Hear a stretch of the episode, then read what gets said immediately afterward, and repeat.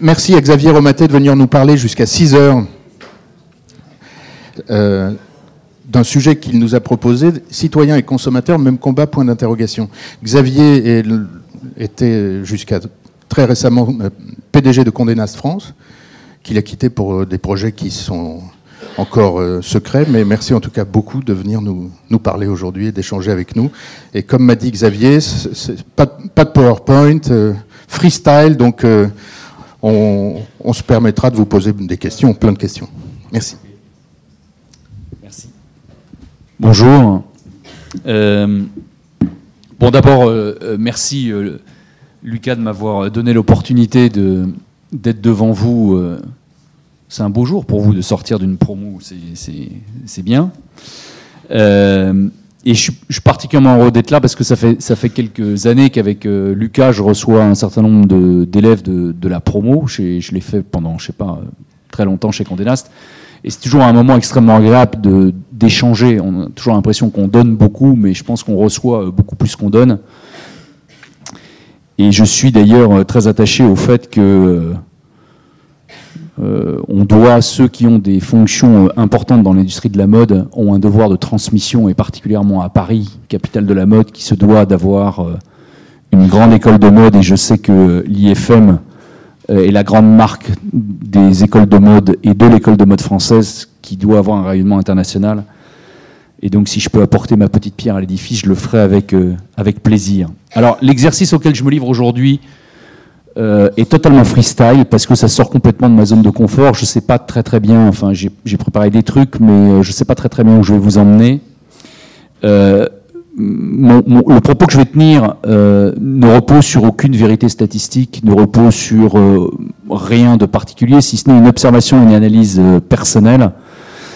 Et c'est un espèce d'éditorial oral que je vais que je vais faire et je vais me livrer devant vous à une réflexion qui évidemment est sujette à caution, à interrogation, à contestation.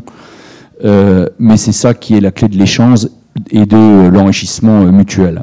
Alors, citoyens et consommateurs en même combat, euh, quel a été le, point de départ de, ma réflexion? euh, le point de départ de ma réflexion, c'est que depuis une dizaine d'années, il y a des évolutions technologiques euh, majeures qui, entraînent, qui supportent, qui rendent possible la révolution digitale et qui modifient de façon extrêmement profonde, violente parfois, notre vie quotidienne. Euh, nos façons de communiquer, les façons de produire, les façons de distribuer, les façons d'engager des relations les uns avec les autres, et que euh, ces nouveaux euh, usages sont des usages qu'un certain nombre de générations, dont la mienne, apprennent, et puis d'autres générations, comme une partie de la vôtre et les plus jeunes, sont aujourd'hui natives, c'est-à-dire que ça fait partie intrinsèque de leur mode de vie. Et ces nouveaux usages euh, sont principalement portés par euh, ce qu'on appelle les GAFA, c'est-à-dire euh, les quatre grosses entreprises Google, Amazon, Facebook et Apple. Et puis en, Chine, leur strict équivalent, les quatre entreprises qui, sont les équivalents des GAFA. J'ai voulu essayer de, de me questionner devant vous sur les ressorts qui se cachent derrière euh, ce que nous pouvons avoir, nous, comme bénéfice consommateurs de cette révolution digitale qui est majeure. Et puis, euh, il y a là un, espèce de, paradoxe, parce que sous l'apparente facilité d'usage que permettent aujourd'hui euh, les GAFA et tout ce que les, services rendus possibles par, par les GAFA, en fait, nous vivons dans un monde qui est infiniment plus complexe que celui dans lequel nous vivions avant les GAFA. Et cette complexité euh, se, traduit par euh, trois phénomènes majeurs sur lesquels nous allons revenir. L'accélération du temps, la diminution de l'espace et la facilité d'accès. Euh, essayons de prendre un peu de recul. Il y a dix ans, je ne sais pas si vous vous souvenez, mais il y a dix ans, Google, c'était un moteur de recherche. Et le bénéfice consommateur, ce qu'il proposait à ses utilisateurs, c'était de s'y retrouver dans la jungle de ce qu'on appelait à l'époque la toile. Et donc dans cette espèce de, truc qui s'appelait Internet et qu'on appelait la toile, la mission de Google, c'était de nous aider à chercher par des mots-clés, via des requêtes, euh, euh, ce qu'on y cherchait. Aujourd'hui, Google, c'est le leader mondial de la publicité en ligne. 27% de part de marché, à peu près égale avec Facebook, part de marché mondiale de la publicité digitale, et qui bénéficie de 80% de la croissance de la publicité digitale. Euh, donc, il s'est transformé d'un moteur de recherche en une agence, ou en tous les cas, euh, une entreprise qui euh, tire 90% de ses revenus de la publicité digitale et qui maintenant développe de multiples programmes dans les transports, la santé, la défense, et développe des, des théories que vous connaissez ou pas, notamment les théories liées au transhumanisme. Il y a dix ans, Facebook, c'était un réseau social dont l'objectif était de favoriser la communication entre les individus. Aujourd'hui, Facebook, c'est avec Google l'entreprise qui possède le plus d'informations sur le comportement des fameuses data euh, et qui est capable de traquer les 2 milliards de consommateurs qui se connectent tous les jours sur ce réseau social. D'ailleurs, euh, quand on parle des utilisateurs de Facebook, on vous demande et on nous demande de mettre un profil. Rien que le mot profil, c'est intéressant. Profil, c'est quelque chose qui n'est pas de face. Et le profil, euh, c'est un terme qu'on utilise dans la justice et la police pour profiler des gens, c'est-à-dire pour recueillir des informations sur des gens qui sont suspects. C'est intéressant comme terme. Il y a dix ans, Amazon, c'était une, boutique en ligne euh, qui vendait des livres. Aujourd'hui, Amazon, c'est le leader mondial du commerce et de la distribution. C'est le premier opérateur mondial de livraison à domicile. Et il y a une étude de Bain qui vient de sortir et qui explique que si la croissance d'Amazon continue, Amazon représentera 50% du commerce physique et digital aux États-Unis en 2025. La moitié du commerce mondial, pardon, du commerce aux États-Unis transiterait par Amazon si Amazon continue la croissance qui est la sienne. Vous avez vu qu'hier ou avant-hier, ils ont racheté un site euh, de pharmacie, plus toute une chaîne de, de, pharmacie extrêmement puissante aux États-Unis. Il y a dix ans, Apple était un fabricant d'ordinateurs qui a révolutionné le marché grâce à une approche euh, euh, extrêmement simplifiée de l'ergonomie et grâce à un design très modernisé qui a fait que l'informatique est devenue une informatique personnelle et une informatique qui donne envie de s'en servir. Aujourd'hui, Apple a, bouleversé avec la même logique le monde de la téléphonie avec l'invention des smartphones et le monde de la musique avec iTunes. Et si je prends quelques, quelques chiffres, AE4, ces géants représentent la première puissance d'entreprise mondiale. Ils ont une capitalisation boursière qui est supérieure à celle du CAC 40, c'est-à-dire les 40 euh, plus grosses entreprises françaises. Ils ont l'équivalent du PIB du 35e pays. Le 35e pays au monde a un PIB qui est équivalent au chiffre d'affaires cumulé de ces quatre entreprises. Sauf que ces quatre entreprises ont 300 000 salariés, alors que le 35e pays au monde, il a 9 millions d'habitants. Et donc, ces quatre entreprises ont 300 000 salariés, quand la première entreprise française, Carrefour, a 500 000 salariés. Donc, vous voyez la, différence euh, d'échelle euh, dont on parle. Et ces et ces quatre entreprises, les GAFA, ont une croissance moyenne sur les dix dernières années de 12% par an, qui est supérieure à celle de la Chine, qui est de 7% par an. Google contrôle aujourd'hui 90% des recherches des mots-clés dans le monde. Apple contrôle 35% du trafic digital en provenance des, smartphones. Facebook contrôle 75% des pages vues sur les réseaux sociaux. Les GAFA E4 totalisent 7 milliards d'utilisateurs et sont les champions de l'optimisation fiscale, puisque vous savez qu'ils ont mis en place des règles d'optimisation fiscale qui font qu'ils payent 22 fois moins d'impôts que les entreprises qui n'ont pas mis en place des systèmes d'optimisation fiscale. Bref, derrière tous ces chiffres absolument vertigineux, euh, la rupture technologique qu'ont inventé les GAFA et toutes les entreprises qui les, suivent euh, s'appuie quand même sur le fait qu'ils euh, ont rendu aux consommateurs, à chacun d'entre nous, des services qui sont des services qui aujourd'hui sont absolument indispensables, dont on ne peut plus se passer, et sur lesquels on a une addiction qui est une addiction extrême. Et ce service, ils l'ont fait avec une qualité d'exécution qui est remarquable, avec une efficacité qui est prodigieuse, et avec une innovation qui est permanente et qui rend ce service de plus en plus performant. Et donc si aujourd'hui la réalité technologique sur laquelle sont basées ces entreprises rencontre une réalité économique, qui est le besoin des utilisateurs que nous sommes, on peut se poser la question de la pertinence sociologique d'entreprises comme les GAFA. Et vous avez certainement vu comme moi que Mark Zuckerberg, le patron de Facebook, a été interrogé à la suite du scandale de Cambridge Analytica par euh, le Congrès américain. Et quand on lui pose la question de savoir, mais est-ce que vous vous rendez compte que la manipulation des données peut avoir un impact sur la vie personnelle des gens? Il répond non. Et je pense qu'il ne ment pas. Je pense que pour Zuckerberg et les promoteurs d'un certain nombre d'entreprises de ce genre-là, et les dirigeants de, Google sont dans la même veine, l'homme est une abstraction théorique. La réalité sociologique humaine ne compte pas, puisque au, départ, l'objectif de ces entreprises, c'est l'efficacité économique au service du consommateur. Rendre service au consommateur. Mais derrière le consommateur, il y a un humain, derrière le consommateur, il y a un citoyen, et aujourd'hui, c'est un peu ce lien entre le bénéfice consommateur, utilisateur, qui est absolument indispensable, et puis les questions du citoyen que nous sommes au moins autant que le consommateur que je voudrais essayer de développer avec vous. Alors si on reprend les trois euh, bénéfices de la révolution technologique dont je parlais tout à l'heure, je vais essayer de, poser un certain nombre de questions. Premier bénéfice, c'est l'accélération du temps. Aujourd'hui, les, technologies qui supportent le, le, digital rendent à peu près tout, les produits, les services et les autres, accessibles en de moins en moins de temps.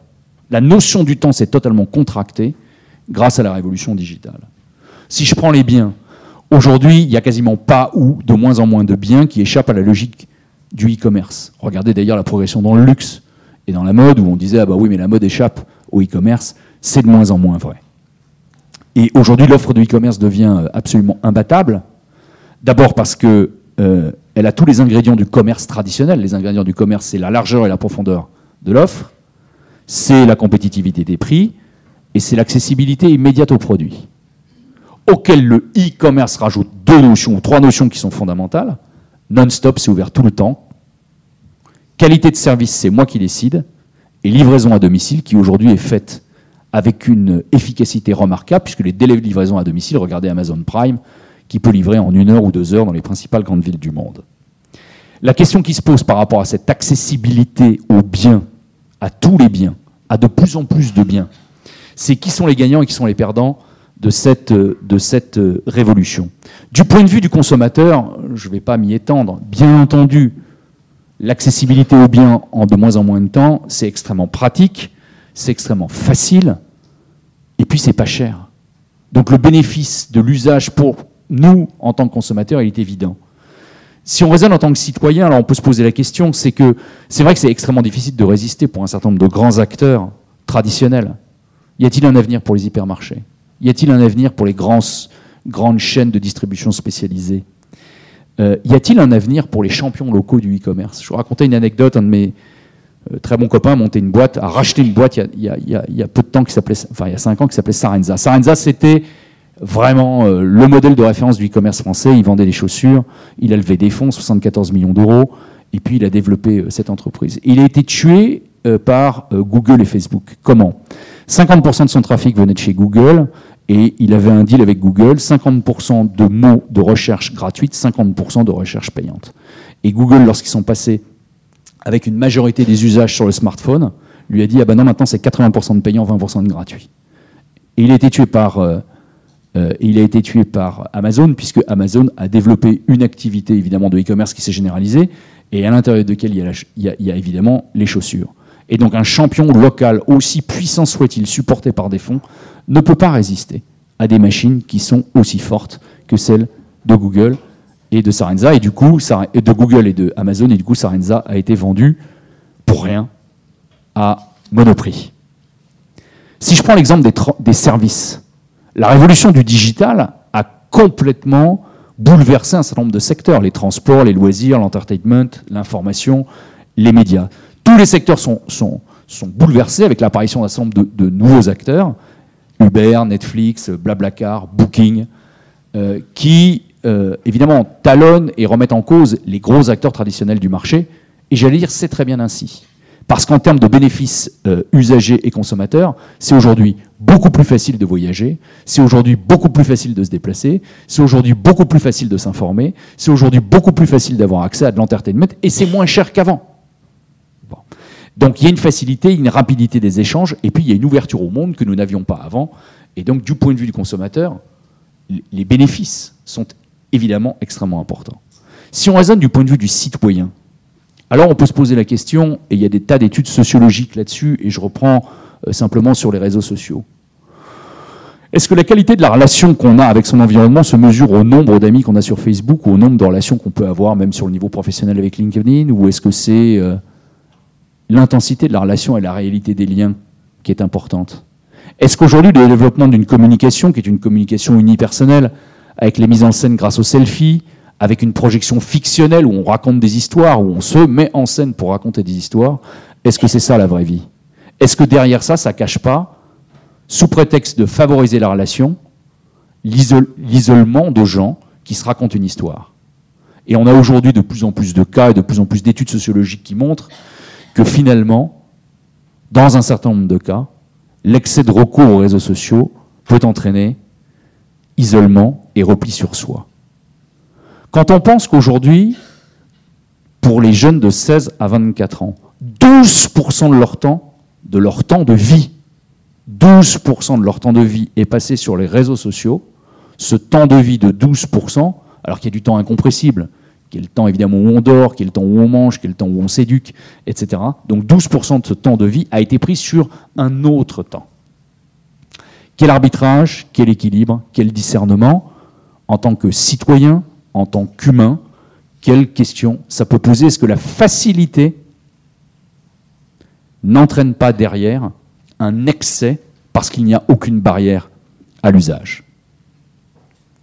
Deuxième élément du raccourcissement euh, du temps, c'est qu'on voit bien que l'évolution rapide de la technologie a un certain nombre de conséquences. Première conséquence de l'évolution rapide de la technologie, c'est l'obsolescence programmée.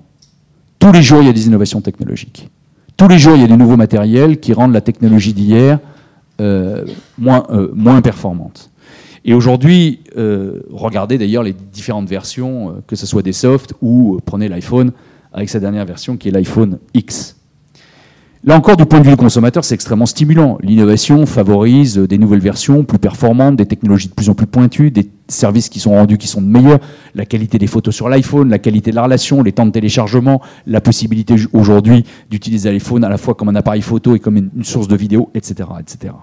Des fonctionnalités qui se développent, et puis l'accès à un statut, avoir la dernière version de. Du point de vue du citoyen, on peut se poser la question. Qui dit innovation et Obsolescence programmée dit euh, évidemment euh, augmentation des prix. Dit sophistication qui accélère, plus les technologies sont sophistiquées, plus ça accélère l'exclusion. Dit problématique de recyclage. Dit problématique, recyclage évidemment très sous-estimé, du matériel, des batteries, etc. Dit problématique du bilan carbone du digital, problématiques environnementales qui sont relativement peu traitées lorsqu'on aborde le champ du digital. L'évolution rapide des technologies, ça entraîne aussi une concentration considérable des moyens et de l'attention publique. Tout ce qui aujourd'hui touche l'écosystème digital fait l'objet d'une attention des financiers, des pouvoirs publics et des médias qui est surreprésentée par rapport à la place qu'occupent les technologies dans la réalité de l'industrie et de la création de richesses. En 2017, l'État français va dépenser 10 milliards d'euros de soutien à ce qu'on appelle l'écosystème digital et principalement les startups, plus 2,5 milliards d'euros donnés directement à la structure qui s'appelle French Tech. Donc il y a 12,5 milliards d'euros qui vont aller à 10 000 startups, puisqu'il y a à peu près 10 000 startups en France. La croissance du nombre de startups en France, c'est 30% par an. Les fonds affectés aux startups ont été multipliés par deux en 5 ans. Mais c'est vrai qu'aujourd'hui, les startups constituent la première source de création d'emplois en France. Et que c'est un facteur, évidemment, d'accélération de l'innovation dans le pays, de création de richesses. Mais, et du point de vue du consommateur, le développement de l'écosystème digital, et du point de vue des collaborateurs de ces types d'entreprises, a des vertus qui sont des vertus absolument incontestables. Ça donne lieu évidemment à des nouvelles formes d'entreprise, à des nouveaux modèles de travail, à des nouveaux services rendus. dans de nombreux domaines. Et regardez aujourd'hui les services que rendent Lichti sur, Litchi pardon, sur les cagnottes, Doctolib, où aujourd'hui, grâce à Doctolib, qui est une entreprise remarquable fondée il y a 5 ans, on peut avoir accès à des médecins sans, avec une prise de rendez-vous immédiate. Euh, les échanges d'argent avec euh, Lydia ou avec euh, Pumpkin, je crois qu'il est le concurrent de Lydia. Vous avez les déplacements avec CityMapper, vous avez CityScoot dans la rue, vous avez Deliveroo, Uber Eats, bref, qui révolutionnent quotidiennement et qui rendent accessible quotidiennement pour nous des nouveaux usages, des nouveaux services qui nous simplifient considérablement la vie. Du point de vue du citoyen et du contribuable, est-il aujourd'hui justifié que autant d'argent et autant d'attention publique aillent dans un secteur où 95% des startups meurent avant 3 ans Où en France, il y a deux licornes, Blablacar, qui ne gagne pas d'argent, et OVH. OVH, c'est une très grosse entreprise qui fait du stockage de données, qui est une entreprise remarquable. Donc on a deux licornes en France sur 57 en Europe, et la France est le deuxième pays qui donne le plus d'argent à ces startups et le septième en termes de nombre de licornes en Europe. La logique de la valorisation financière, aujourd'hui, n'est-elle pas déconnectée de la logique de la réalité économique? Nombre d'emplois créés et performance économique des startups qui aujourd'hui ont des valorisations tout à fait considérables et parfois qui frisent la bulle spéculative.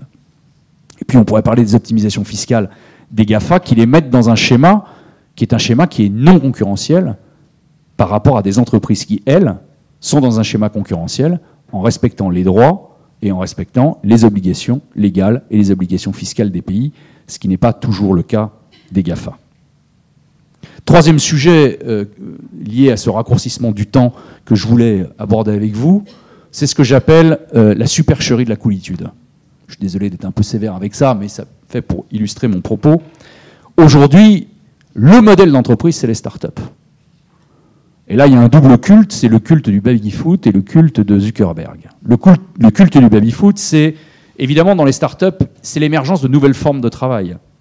C'est l'émergence d'une nouvelle collaboration avec euh, effectivement des rapports au travail qui semblent extrêmement attractifs et qui font des startups le nouvel Eldorado prometteur, euh, symbolisé par cette fonction euh, en verve qui sont les happiness managers, même dans des startups de trois personnes.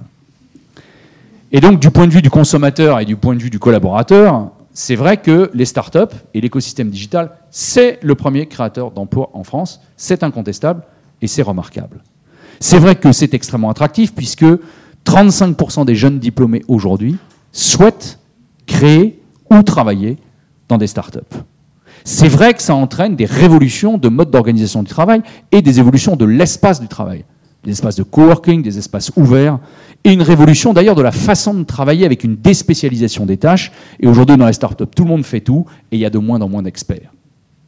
Mais du point de vue du citoyen, du point de vue du citoyen, on peut se demander si les conditions de rémunération dans les startups, qui sont en moyenne 20% plus basses que la moyenne des entreprises et des industries, mais qui sont compensées par le fait qu'on dit oui, mais demain tu vas voir, on va distribuer des actions, les fameuses BSPCE, basées sur une valeur d'entreprise, dont je rappelle que 97% meurent avant 3 ans, valeurs d'entreprise qui sont évidemment jamais respectées. Est-ce qu'on peut se poser la question de savoir si, parce qu'on est une start-up, alors il faut s'abstraindre de toutes les obligations légales et sociales, qui sont les obligations légales et sociales des entreprises? Les organisations du personnel, la réduction du temps de travail, les congés payés. Et Dieu sait si je ne suis pas pour ça. En tout cas, je constate qu'il y a deux poids, deux mesures, sans compter les tickets restaurants, la formation, etc., etc. Et puis derrière cette fameuse coolitude en apparence, on voit de plus en plus de pressions extrêmement fortes qui sont faites sur les startups. Pourquoi? Bah Parce que la, la pression de la réussite, la pression de la levée de fonds, la pression de la vente parfois, entraîne sur les collaborateurs un stress, et il y a des études sociologiques qui ont été menées et qui montrent que le stress dans les startups est supérieur au stress dans les entreprises, on va dire plus classiques. Le deuxième sujet que je voulais aborder avec vous, c'est, euh, donc on a vu le raccourcissement de la notion du temps, c'est la diminution de l'espace. Le monde est un village. Et aujourd'hui, les quatre euh, GAFA dominent le monde. Et ils exercent une concentration des richesses et une concentration des ressources, et une concentration d'ailleurs de l'innovation, euh, dont on peut euh, s'inquiéter, ou en tous les cas qui peut poser question, parce qu'elle est entre les mains de quatre entreprises dans le monde. Et quatre entreprises qui aujourd'hui ne peuvent plus ou pas être concurrencées par d'autres types d'entreprises. Qui aujourd'hui peut concurrencer Apple, Google, Facebook ou Amazon? Personne. Regardez le modèle européen qui a été développé, et Dieu sait s'il y a l'argent public qui a été mis dans le moteur de recherche qui s'appelle Quant, et qui aujourd'hui euh, est euh, un concurrent, un tout petit concurrent. Et cette ultra-domination de quatre acteurs majeurs est assez paradoxale, parce que cette ultra-domination, elle est dans un secteur que j'appelle hyporégulé. Le secteur dans lequel opèrent les GAFA, il est quasiment pas régulé. Alors que quand le pouvoir public veut réguler un secteur, regardez, ils ont voulu casser les banques après 2008, ils ont ultra régulé le secteur, ils ont cassé les banques pour les obliger à ne pas mélanger les activités. Dans un secteur avec une, concentration comme nulle part au monde, il n'y a quasiment pas de régulation. Et donc on s'aperçoit qu'il y a une espèce de phénomène qui s'amplifie, plus ces acteurs sont puissants, plus ils gagnent de l'argent, plus ils gagnent de l'argent, plus ils innovent, plus ils innovent, plus ils sont puissants, plus ils sont puissants, plus ils font du profit. Et aujourd'hui, le profit cumulé des quatre acteurs est égal au profit cumulé des 500 entreprises qui sont derrière eux. Ça pose la question du modèle dominant. Et ça pose la question du fait, ça ne vous a pas échappé, mais les, GAFA sont des Américains. Et les Américains, les quatre. Et puis vous avez quatre Chinois qui sont Chinois et qui opèrent en Chine. Entre les deux, rien. Et donc ça pose la question du modèle développé par ces entreprises. Le modèle culturel, le modèle technologique et parfois même le, modèle moral. Aujourd'hui, vous savez très bien qu'on ne peut pas publier des photos de nudité sur Facebook. Au nom de quelle morale? Vous savez très bien, par exemple, que lorsqu'on fait des contenus, la dictature des algorithmes nous oblige à faire des contenus pour que quand ils remontent, par exemple, ils soient d'une certaine durée, les contenus vidéo, ils soient structurés d'une certaine façon que les algorithmes les remontent. Il y a un pas pour qu'on dise, bah, non seulement on va vous aider à la construction de la mécanique, mais on va vous aider dans la construction des contenus, pour que vous remontiez, et pour que l'algorithme, le saint algorithme, soit atteint par ceux qui veulent être en tête des algorithmes. Et ça pose aussi la question du business model qui a euh, derrière cette apparente gratuité d'accès et facilité des usages proposés. Alors du point de vue du consommateur, bah, on utilise Google, on utilise Gmail, on utilise Amazon euh, dès qu'on a besoin de quelque chose, parce qu'on sait qu'on l'aura euh, dans une heure. On va utiliser un smartphone. Et puis évidemment, on va communiquer grâce à Facebook. Et on a l'impression qu'il n'y a pas de frontières, ni d'usage, ni d'argent, ni géographique. Il n'y a pas de frontières de modèle. Tout est simple, tout est facile, et tout est en apparence gratuit. Donc le bénéfice de l'usager et du consommateur, il est absolument remarquable. Mais pour le citoyen, évidemment, rien n'est gratuit. Comment ces entreprises font du profit? Elles font du profit parce que 90% des revenus de Facebook ou de Google, c'est de la pub. Et de la pub sur quoi? De la pub ciblée. Ciblé sur quoi? Sur des datas. Sur des datas de quoi? De comportement. Sur quel comportement? Sur notre comportement. Notre comportement qui sont les datas et qui sont le fait que, quoi qu'on fasse sur les moteurs de recherche, quoi qu'on fasse sur Facebook, nos comportements sont traqués, sont stockés, sont exploités et sont revendus. Au nom de quoi? De l'efficacité économique de la publicité. Et il n'y a pas plus efficace que la publicité sur Google ou sur Facebook, ce qui tue toute autre forme de publicité, et ce qui fait qu'aujourd'hui, le fuel de ces entreprises, en échange de la gratuité, nous vendons, pardon, nous donnons nos données. Et ça me rappelle une discussion euh, que j'ai eue euh, lors d'un de mes voyages en Californie où je rencontrais les équipes de recherche de Google. Il y a un, type euh, très bien qui me dit Nous sommes capables chez Google de prévoir à 95% de réussite les divorces à deux ans. Alors, ce n'est pas uniquement les gens qui vont sur le site de rencontre, c'est beaucoup plus sophistiqué que ça. 95% de réussite, ils sont capables de prévoir les divorces à deux ans. Et alors, sous des prétextes qui sont des prétextes nobles, notamment la lutte contre le terrorisme. On sait aujourd'hui que les principales données qui proviennent des services spéciaux et notamment des services américains proviennent des GAFA. Et donc on voit qu'aujourd'hui, la capacité qu'ils ont technologiquement à capter, traiter, exploiter nos données sert leur business model économique qui est celui de la publicité et pourrait servir d'autres fins et pourrait servir d'autres fins dans le secteur de la surveillance, dans le secteur de la santé et dans le secteur de la relation des uns avec les autres. Et ça peut aller euh, beaucoup plus loin, et donc on a, au nom d'une logique commerciale et d'une efficacité publicitaire, en face, le respect de la vie privée, la gratuité d'accès, et il y a un équilibre entre le citoyen et le consommateur qui n'est pas très simple à trouver. Autre chose dans ce raccourcissement euh, de, de, la planète, c'est que la principale source d'information aujourd'hui, de 37% des gens qui sont interviewés disent que leur principale source d'information sont les réseaux sociaux. Du point de vue du consommateur, c'est formidable. On a un accès euh, permanent, immédiat, universel, mondial et gratuit à une multitude de sources d'informations et qui sont maintenant de plus en plus plaisantes à regarder, notamment avec la vidéo. Juste un mot sur la vidéo. 80% des vidéos qui tournent sur les réseaux sociaux sont des vidéos éditées. Ça veut dire qu'elles ne sont pas produites, ça veut dire qu'elles sont remontées. Vous prenez les images et les vous remontez pour les éditer. C'est comme une phrase où vous prenez la même phrase, mais vous changez le sens en mettant les mots dans un autre ordre. 80% des vidéos sur les réseaux sociaux sont éditées. C'est la façon noble de dire sont remontées. Et donc évidemment, euh, du point de vue du consommateur, on a l'impression qu'on est euh, extrêmement bien euh, informé, ce d'autant que nous-mêmes, nous pouvons être récepteurs d'informations et émetteurs d'informations. Puisqu'avec les plateformes comme Instagram, Twitter et les autres, Télégraphe, nous pouvons nous-mêmes exprimer nos points de vue. On n'a pas besoin, euh, c'est beaucoup plus facile d'exprimer son point de vue aujourd'hui sur le digital en tant qu'émetteur d'informations que de signer une chronique dans les mondes ou dans les échos du point de vue du citoyen. L'apparition et le développement d'une notion qui fait froid dans le dos, qui est celle de la vérité relative, qui a été reprise par Trump récemment et véhiculée par les réseaux sociaux, montre qu'aujourd'hui, la vérité est relative. Mais la vérité, elle est absolue ou il n'y a pas de vérité. Si la vérité n'est pas absolue, c'est un mensonge. Or, aujourd'hui, on voit apparaître la vérité relative, c'est-à-dire c'est une vérité qui est remise en perspective par ceux qui la promeuvent. Et donc il y a plusieurs formes de vérité du même fait. Et comment voulez-vous que dans un secteur où il n'y a pas de régulation, il n'y a pas de contrôle, où l'immédiateté de l'accès à l'information fait qu'une information chasse l'autre, donc on n'en connaît pas forcément la provenance, pas l'importance, on n'est pas capable de la mettre en perspective, et on n'est pas capable de savoir si elle est vraie ou fausse, d'où le développement de tout ce qu'on appelle les fake news aujourd'hui.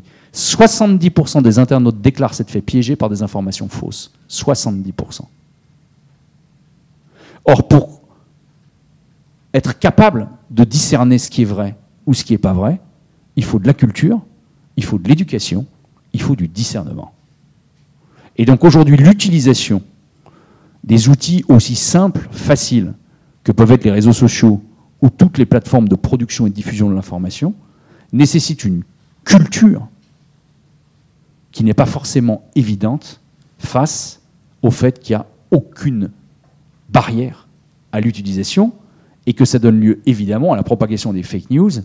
Et puis, euh, vous l'avez dit, vous l'avez vu, la possibilité de manipulation et la possibilité d'interférence sur des résultats d'élections et donc la possibilité d'interférence sur le système démocratique lui-même. Et donc aujourd'hui, euh, on peut arriver à, une situation qui est extrêmement paradoxale, où Internet, qui est le terrain démocratique par excellence, parce qu'il est ouvert et accessible à tous, peut devenir un instrument de lutte contre la démocratie, parce qu'il peut faire facilement le jeu de la manipulation et des expressions les plus extrémistes et radicales, sans aucune contrepartie.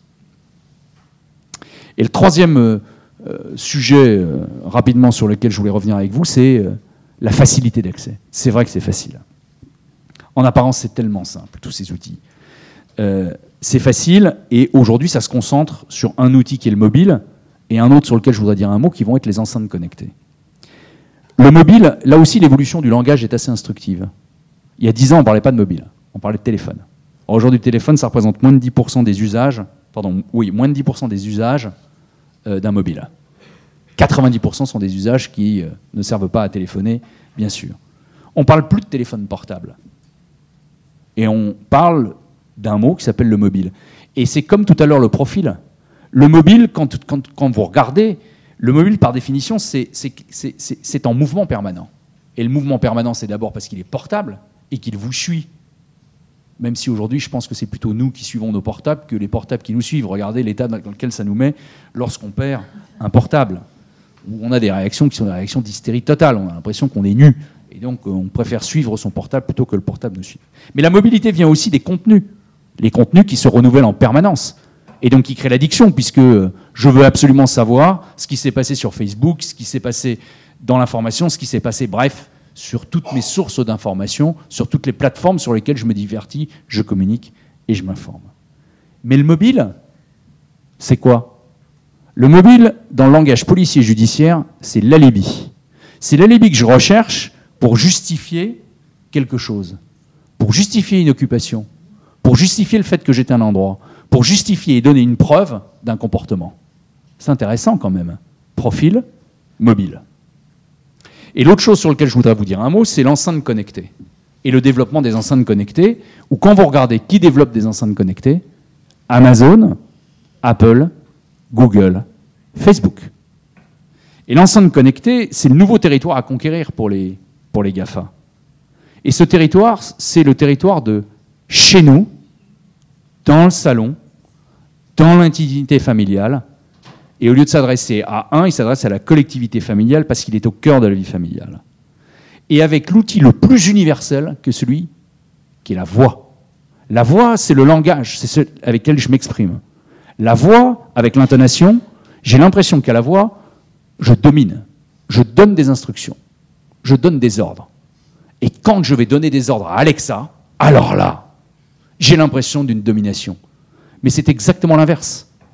Parce qu'aujourd'hui, Alexa, c'est l'instrument qui va pouvoir, grâce à la voix, stocker toutes les informations, tous les comportements, et rentrer dans l'intimité familiale pour pouvoir stocker, analyser, exploiter et vendre tout ce qui s'y passe.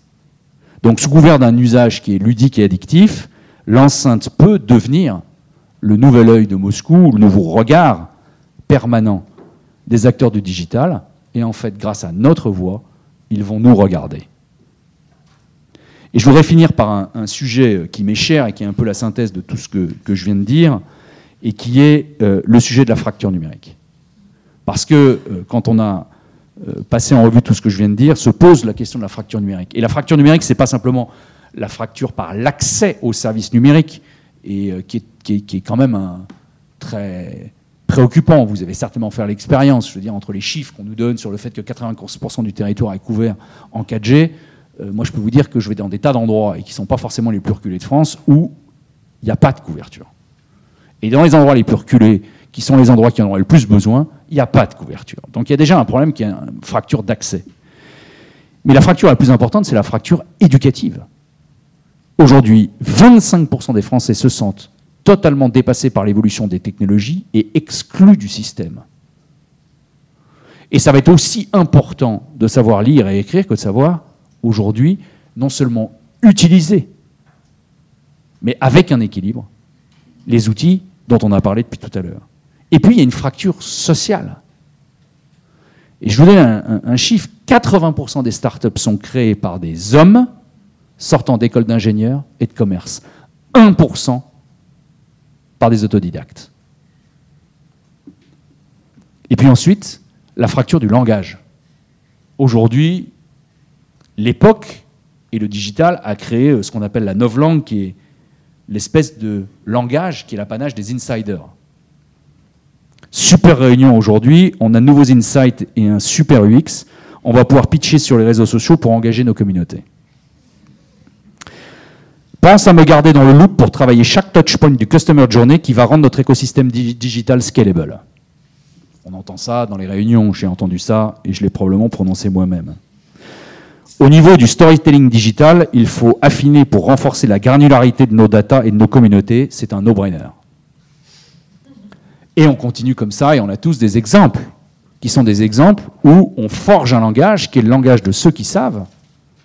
Mais le langage, il y a ceux qui le parlent et ceux qui ne le parlent pas, et il y a de plus en plus de gens qui ne le parlent pas, donc c'est un facteur d'exclusion. Bref, cette espèce de, tour d'horizon euh, rapide, totalement subjectif, très caricatural et tout à fait contestable, fait que euh, j'ai envie de vous dire, loin de moi l'idée de dire que c'est que c'était mieux avant. L'un de moi l'idée de, tenir un discours réactionnaire ou rétrograde. J'ai simplement juste voulu ouvrir des pistes de réflexion pour éviter euh, la naïveté face au modèle proposé. Et tout modèle a toujours une contrepartie. Et je pense qu'il faut que nous soyons, vous soyez conscients de cette contrepartie. On en a profité beaucoup au cours des dix dernières années parce qu'on a été aveuglé en tant que consommateur et qu'utilisateur par les bénéfices que cette nouvelle technologie nous ont offertes. Et on est devenu aujourd'hui addictif et elles sont indispensables et c'est bien ainsi. Mais aujourd'hui, il faut s'interroger sur les excès des modèles, sur les dérives auxquelles elles, elles peuvent parvenir, parce qu'excès de puissance, déficit de régulation font que, comme dans tous les systèmes, quand c'est concentré aux mains de peu d'acteurs, ça devient dangereux pour la démocratie et pour l'équilibre des systèmes. Et face à l'hyperpuissance des acteurs qui se renforcent chaque jour, on voit une espèce d'incapacité du politique à réguler le système. Regardez le fait que les GAFA ne payent pas d'impôts en Europe depuis des années et des années. C'est un scandale, honnêtement. Qu'est-ce qu'on fait? Rien parce qu'ils le font de façon légale. Est-ce moral? Non. Et l'homme politique est incapable parce qu'il n'arrive pas à se mettre d'accord entre eux, parce qu'il y en a qui profitent du système et il y en a évidemment qui n'en profitent pas. Et donc, moi, il me semble aujourd'hui nécessaire de revenir à des équilibres fondamentaux et des équilibres qui sont indispensables. Parce que derrière les contreparties et derrière le bénéfice utilisateur, il y a des notions qui pour moi sont intangibles et avec lesquelles on ne peut pas jouer, qui est la notion de liberté, qui est la notion de vérité, et qui est la notion d'égalité. Et je crois que ce n'est que par la prise de conscience et par la pédagogie que nous pourrons réconcilier les intérêts manifestes des consommateurs que nous sommes et les intérêts du citoyen. Le consommateur, il a le pouvoir par les choix qu'il fait, le citoyen, il a le pouvoir par les votes qu'il accomplit et par la pression qu'il met sur le politique. Et je crois que c'est la réconciliation des intérêts du consommateur et du citoyen qui permettra de rétablir des équilibres qui, aujourd'hui, me semblent mettre un certain nombre de valeurs de nos sociétés en danger. Voilà ce que je voulais partager avec vous.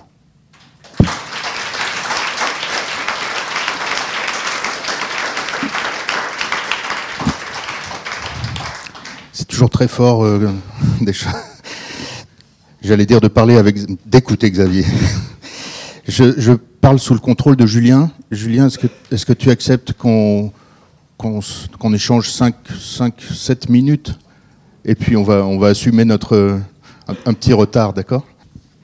Bonjour, merci pour votre intervention très très intéressante.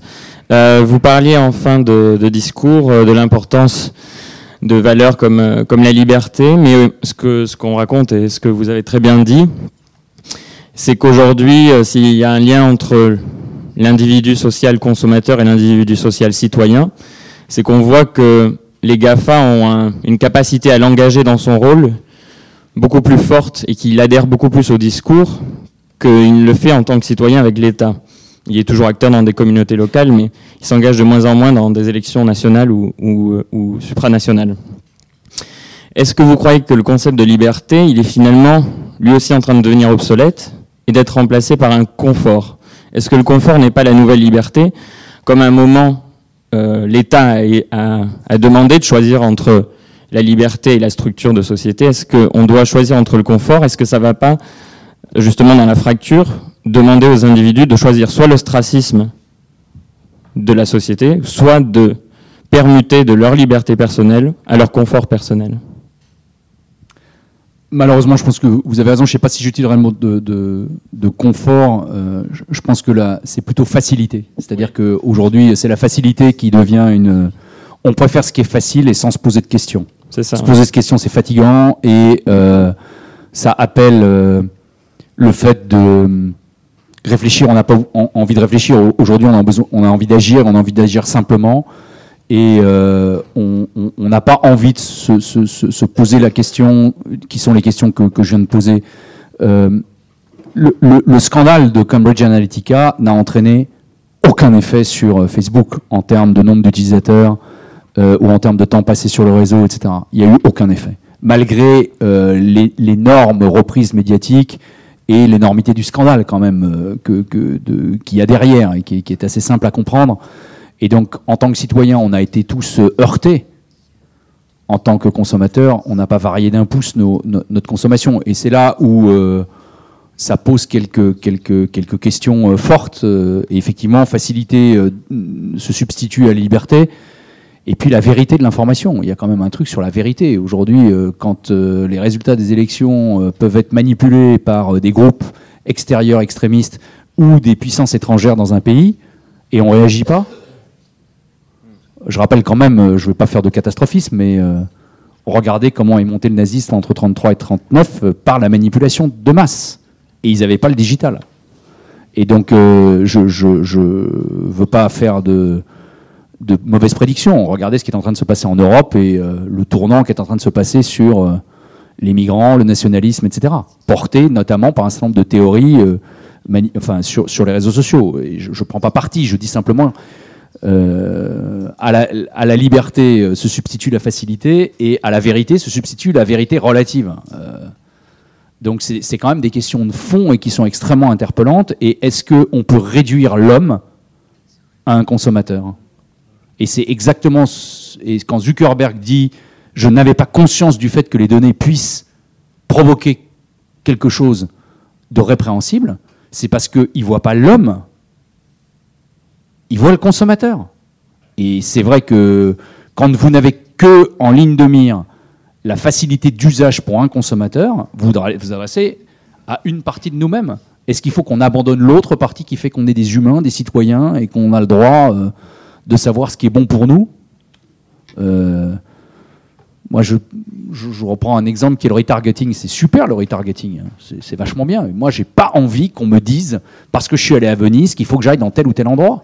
C'est la négation de la création, c'est la négation euh, de la surprise, c'est la négation de l'inattendu. Est-ce que tout doit être programmé? Parce que j'ai tapé tel mot, tel comportement, parce que j'ai été sur. Alors, la prédiction, les outils prédictifs vont dire voilà ce que tu vas faire, mais moi j'ai envie de le savoir, j'ai pas envie de le savoir ce que je vais faire. J'ai envie de le déterminer moi-même, j'ai pas envie de dépendre d'algorithmes. Donc les algorithmes ils simplifient la vie. Après ça c'est pas le fait qu'il faut aller contre les algorithmes, c'est l'équilibre. C'est la capacité qu'on a, non pas à résister, mais à avoir du discernement par rapport à l'usage que l'on fait et qui aujourd'hui est immodéré. Et comme tous les usages immodérés de tout, l'excès entraîne des dérives qui me semblent être des dérives extrêmement dangereuses.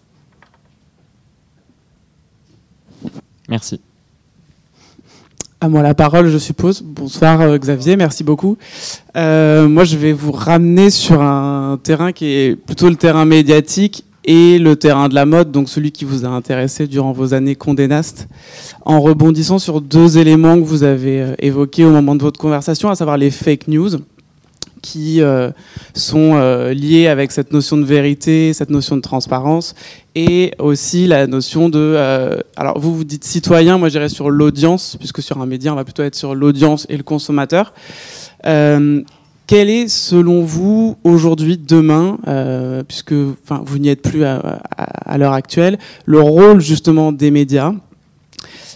Médias qui potentiellement doivent se positionner du côté euh, de l'audience et non pas du côté du consommateur, notamment quand on voit euh, les marques euh, et les groupes de luxe qui sont hyper puissants et qui aujourd'hui eux-mêmes deviennent médias, qui aujourd'hui eux-mêmes ont un accès direct aux consommateurs avec toutes les technologies que vous avez citées, les réseaux sociaux, etc. Est-ce que justement l'avenir des médias n'est pas d'aller sur quelque chose de la transparence, de la vérité, et avoir un rôle peut-être plus critique, qui est aujourd'hui pas vraiment la voie qui est prise par la presse mode en France en tout cas. voilà. C'est aussi assez freestyle comme question, mais c'est parce que je suis sûr que vous avez vous êtes posé toutes ces questions chez Condé Nast en développant le brand content d'un côté, en Bon, euh, je, suis plus à l'aise pour vous répondre aujourd'hui qu'il y, a quatre semaines. Euh, mais enfin, bon, euh, j'ai répondu à cette question parce que quand Lucas venait avec des étudiants, j'ai souvent eu cette question. la problématique aujourd'hui des, médias, mode et pas que mode, hein, c'est la problématique du business model. Le business model traditionnel des médias, c'est je vends à des gens qui achètent. Aujourd'hui, les gens ne sont plus prêts à payer pour acheter des médias puisqu'ils ont aujourd'hui le sentiment qu'ils sont informés gratuitement par d'autres, et notamment les médias digitaux. Et la deuxième chose, c'est en échange d'une audience, je vends de la pub. Le problème, c'est qu'aujourd'hui, la baisse des audiences entraîne une baisse de la pub. Donc les piliers traditionnels qui fondent globalement 100% du business model des médias sont en train d'être euh, totalement euh, bouleversés. Alors, face à ça, il y a deux, euh, il y a deux stratégies. Il y a une stratégie de rupture qui consiste à dire je vais réinventer un nouveau business model et un business model qui euh, ne dépendra pas de la publicité. Et moi, je pense que l'avenir des, médias, c'est une, stratégie euh, d'une ère, ce que j'appelle post-advertising. Et les médias euh, ont un rôle majeur. Hein. c'est la marque média qui est fondamentale parce que je pense que c'est la marque média qui donne une caution. Et donc, le média deviendrait le flagship visible qui donne une caution mais qui génèrent plus les revenus. Et les revenus, ils seraient générés par d'autres exploitations des marques médias dans d'autres univers. Et d'ailleurs, Condé l'a développé euh, en montant une école à Londres, en montant des restaurants, en montant des, salons, des foires, des expositions. Et donc, je pense que les, médias doivent être des intermédiaires et qu'il y a aujourd'hui plein de façons d'être intermédiaires que dans la production de contenu. Euh, et donc, il faut développer des modèles post-advertising. L'autre solution, qui aujourd'hui malheureusement est quand même prise par la majorité des médias, consiste à s'accrocher à un modèle. Et pour continuer à avoir le pot de manne publicitaire qui reste, alors on accroît la servilité. Euh, or, je pense que c'est exactement le contraire qu'il faut faire. C'est que l'indépendance se gagne non pas par la, non pas par la servilité, mais par euh, un mot auquel je ne crois pas d'ailleurs, qui est l'objectivité. C'est-à-dire que, mais c'est très difficile. Euh, c'est très difficile. Aujourd'hui, c'est impossible pour Vogue de critiquer le dernier défilé de Dior. C'est impossible. Pourquoi? Parce que la pression exercée et la, connivence entre les marques médias qui financent, entre les marques de luxe qui financent et les marques médias qui profitent de ce financement est trop forte. Donc, quand on, quand on veut critiquer un défilé, on n'en parle pas.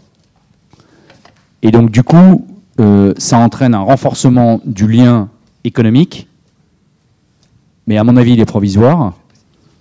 Et par contre, ça entraîne une désaffection des publics qui ne croient plus l'autorité média parce qu'elle joue plus son rôle, alors que dans le même temps, dans le champ digital, d'autres jouent leur rôle. D'un autre côté, me dites pas que les influenceurs sont euh, les nouveaux espaces de liberté médiatique, c'est exactement la même chose. Hein. Les influenceurs ont été repris par le système et sont complètement aujourd'hui repris par le système.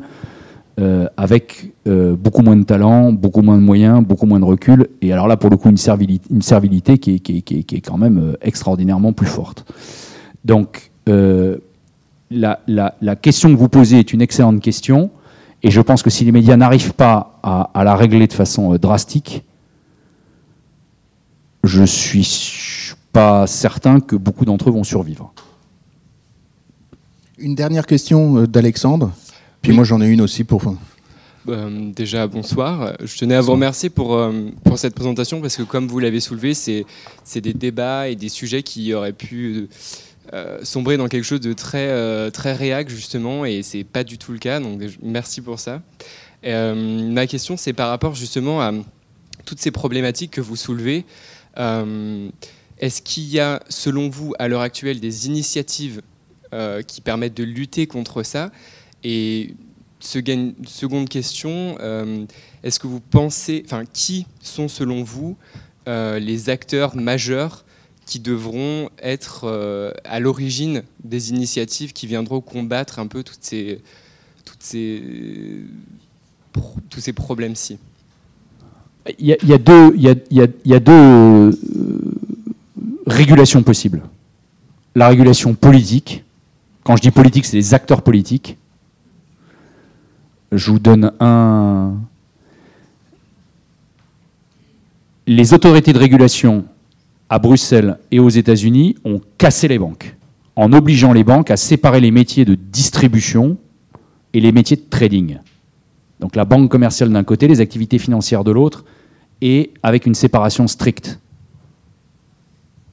On pourrait parfaitement imaginer que sur un certain nombre d'acteurs, des GAFA, on démantèle leur métier en les obligeant à séparer des choses qui aujourd'hui font que le moteur de recherche favorise la data qui finance la pub.